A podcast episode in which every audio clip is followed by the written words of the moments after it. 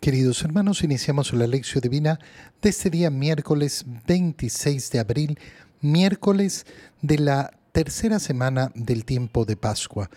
Por la señal de la Santa Cruz de nuestros enemigos, líbranos Señor Dios nuestro, en el nombre del Padre y del Hijo y del Espíritu Santo. Amén.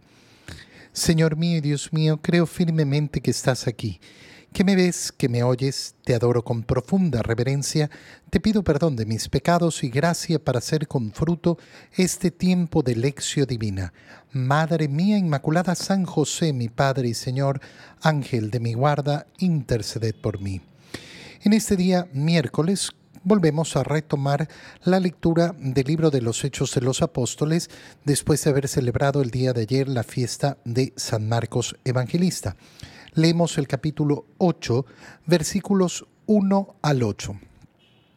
El mismo día de la muerte de Esteban se desató una violenta persecución contra la iglesia de Jerusalén y todos, menos los apóstoles, se dispersaron por Judea y por Samaria. Unos hombres piadosos sepultaron a Esteban e hicieron gran duelo por él.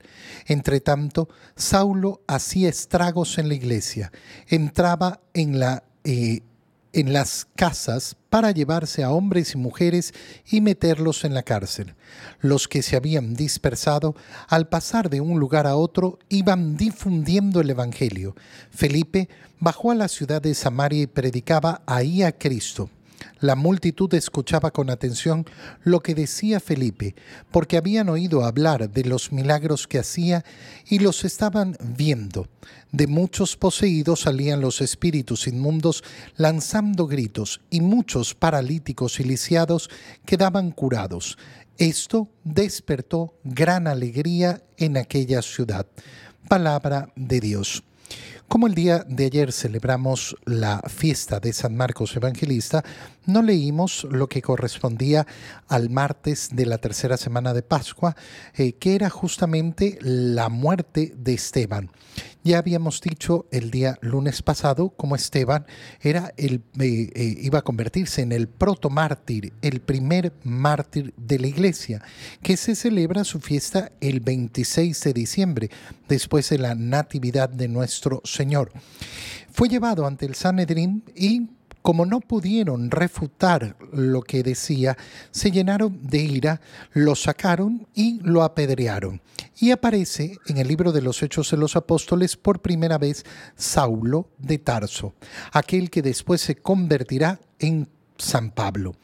Saulo no participó directamente de la muerte de Esteban, pero detuvo los mantos de aquellos que apedrearon a Esteban.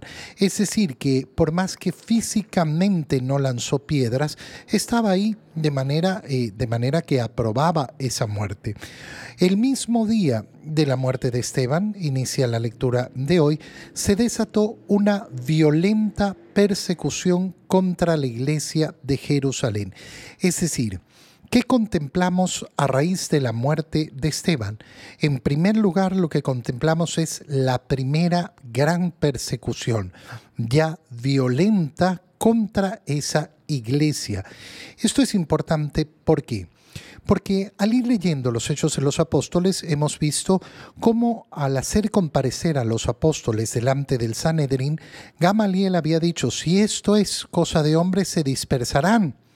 Si es cosa de Dios, no podrán luchar contra Él. No podrán luchar contra Dios. Cuidado, hagan, eh, hagan eso. Bueno, vemos cómo la iglesia, lejos de dispersarse, lejos de desvanecerse, lejos de ser un movimiento político revolucionario, eh, va agarrando mucha más fuerza. Y eh, justamente por esa fuerza que va tomando es que se hace necesaria una persecución violenta por parte de aquellos que están en contra de ella. Y todos, menos los apóstoles, se dispersaron por Judea y Samaria. Y cuando llegamos a este punto podemos pensar efectivamente, oye, qué terrible la injusticia. ¿Por qué han matado a Esteban? No hay ningún motivo, no hay ninguna causa, no hay ningún juicio, no hay ninguna, ninguna cosa que diga que tenía que morir. Ha sido un acto de profunda injusticia. el mismo que a Cristo. Lo mismo exactamente que a Cristo. Y podemos pensar cómo la injusticia vence. Pero tenemos que esperar un momento y ver profundamente qué es lo que va a pasar. Pero si lo que ha pasado es que la iglesia se ha dispersado, se han ido todos huyendo por esta persecución violenta. Momento, espera y vamos a ver qué es lo que sucede. Unos hombres piadosos sepultaron a Esteban y le hicieron gran duelo. Saulo empieza a hacer estragos en la iglesia, comienza a entrar a las casas para llevarse a hombres y mujeres y meterlos en la cárcel. Es decir, Saulo se presenta en primer lugar como el gran enemigo de la iglesia, un hombre lleno de celo, un hombre lleno de celo por su fe, que ve en el cristianismo, que ve en aquellos que creen en Cristo, algo que va a destruir a su pueblo. Eh, Saulo está convencido de que está haciendo el bien, pero ¿bajo qué ética está gobernando su vida? Bajo la siempre equivocada ética del fin justifica los medios pretendiendo salvar a su pueblo, pretendiendo salvar su fe, pretendiendo defender su fe, está haciendo algo malo. Está atacando a gente inocente nosotros no podemos permitir nunca que el fin opaque los medios que utilizamos. Si el medio es malo, da exactamente el fin que pretendamos. Jamás, jamás podremos justificarnos por el fin. Los que se habían dispersado, y aquí comienza a pasar lo verdaderamente interesante, al pasar de un lugar a otro iban difundiendo el Evangelio. Delante de la injusticia, parece que la injusticia vence. Paciencia.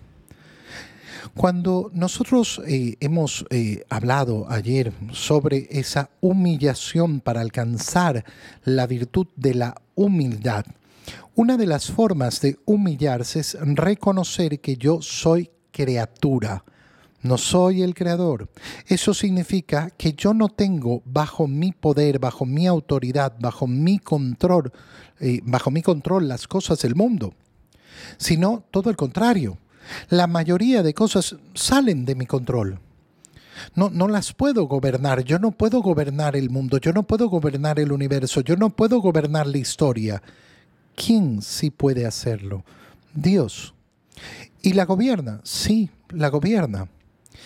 Cuando nosotros vemos cómo Dios va gobernando la historia, nos damos cuenta de una realidad. Dios no altera la libertad del hombre, el hombre actúa con plena libertad. Pero resulta que la libertad de Dios es superior a la libertad del hombre.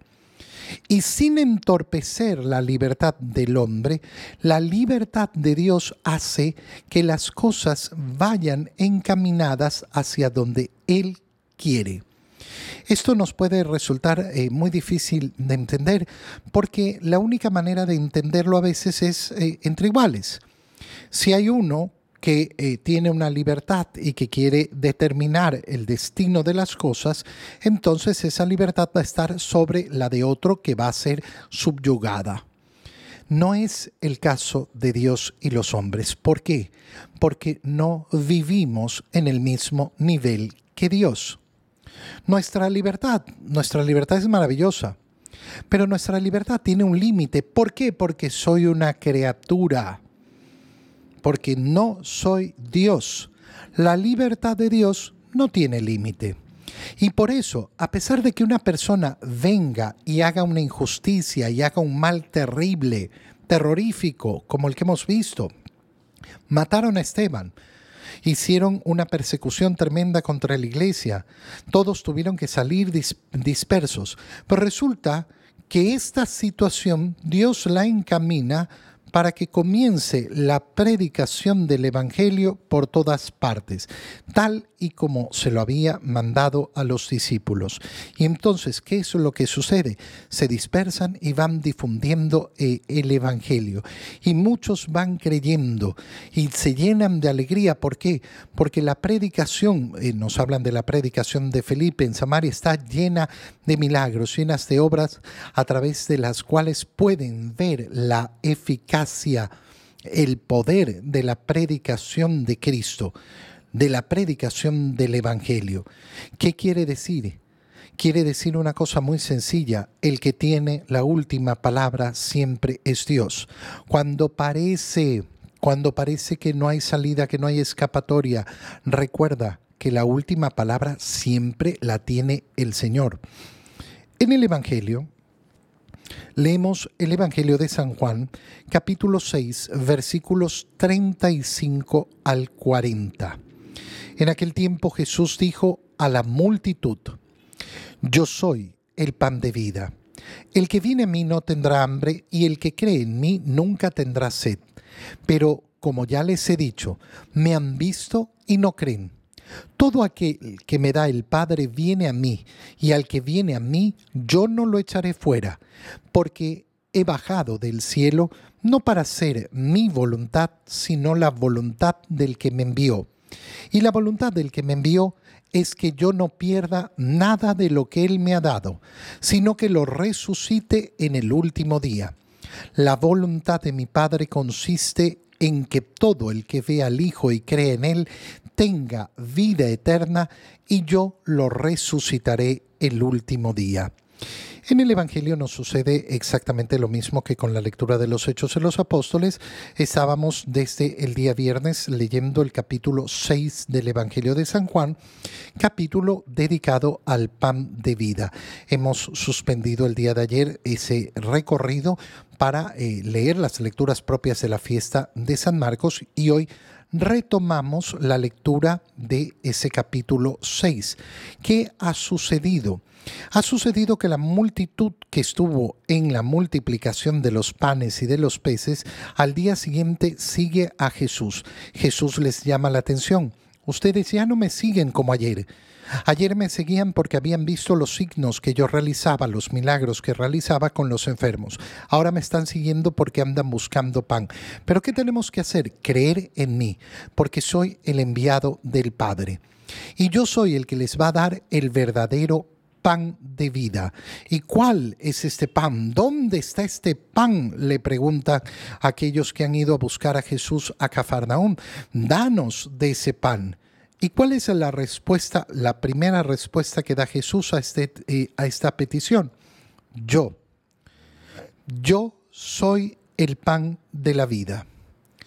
Qué impresionante es esto. ¿Por qué? Porque, eh, ¿qué nos está diciendo el Señor? aquello que tengo que anhelar con hambre, con hambre. Cuando se ha escogido el pan como referencia, ¿qué es lo que se nos está poniendo por delante? El hambre, el hambre, el hambre profunda, ese deseo de alimentarme, que es un deseo instintivo además por la sobrevivencia. ¿De qué tengo que tener hambre para poder sobrevivir? De Cristo, porque Él él es el pan de vida. Dando esta respuesta, lo que está señalándonos Jesús, además, es cuál va a ser el camino de la fe. El camino de la fe no va a ser creer simplemente en la existencia de Dios. Uy, sí, yo creo en Dios. Sí, mira, mm, prácticamente todos los seres humanos, hasta aquellos que dicen que no creen, al final del día creen en la existencia de Dios, vivir una, eh, una verdadera negativa a la existencia de Dios es tan antinatural que le produce al ser humano un verdadero estrago. Por eso, mm, la mayoría de personas que no quieren tener una relación con Dios lo que hacen es eso. Ah, bueno, a mí no me interesa no me, no me cuestiono sobre la existencia de Dios y si existe Dios, bueno, debe ser un Señor que está por allá muy lejos y que no afecta mi vida. Ese es el máximo intelectual al que se puede llegar. Llegar a una verdadera concepción de negación de la existencia de Dios resulta muy antinatural al ser humano muy antinatural. Entonces ese no es el camino de la fe. ¿Por qué? Porque el camino natural nos conduce a decir Dios existe. Pero resulta que al decir yo soy el pan de vida, se tienen que alimentar de mí, el Señor a lo que nos está invitando es a una relación personal con Él. Una relación con Él. Esto es precioso, es bellísimo, es muy profundo. Yo soy el pan de vida. ¿De qué tienes que tener hambre? De mí. ¿Con quién tienes que entrar en contacto? Conmigo. ¿De qué te tienes que alimentar? De mí. El que viene a mí no tendrá hambre y el que cree en mí nunca tendrá sed. Es decir, el Señor nos está diciendo que Él va a saciar los deseos más profundos de nuestro corazón. Por eso es que el ser humano se siente tantas veces tan desdichado, tan vacío, tan sin sentido.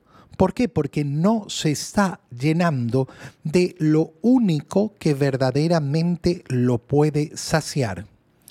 Aquel que tiene hambre y solo toma agua, bueno, se le quitará un ratito el hambre, pero eso durará un poquito. ¿Por qué? Porque no habrá comido.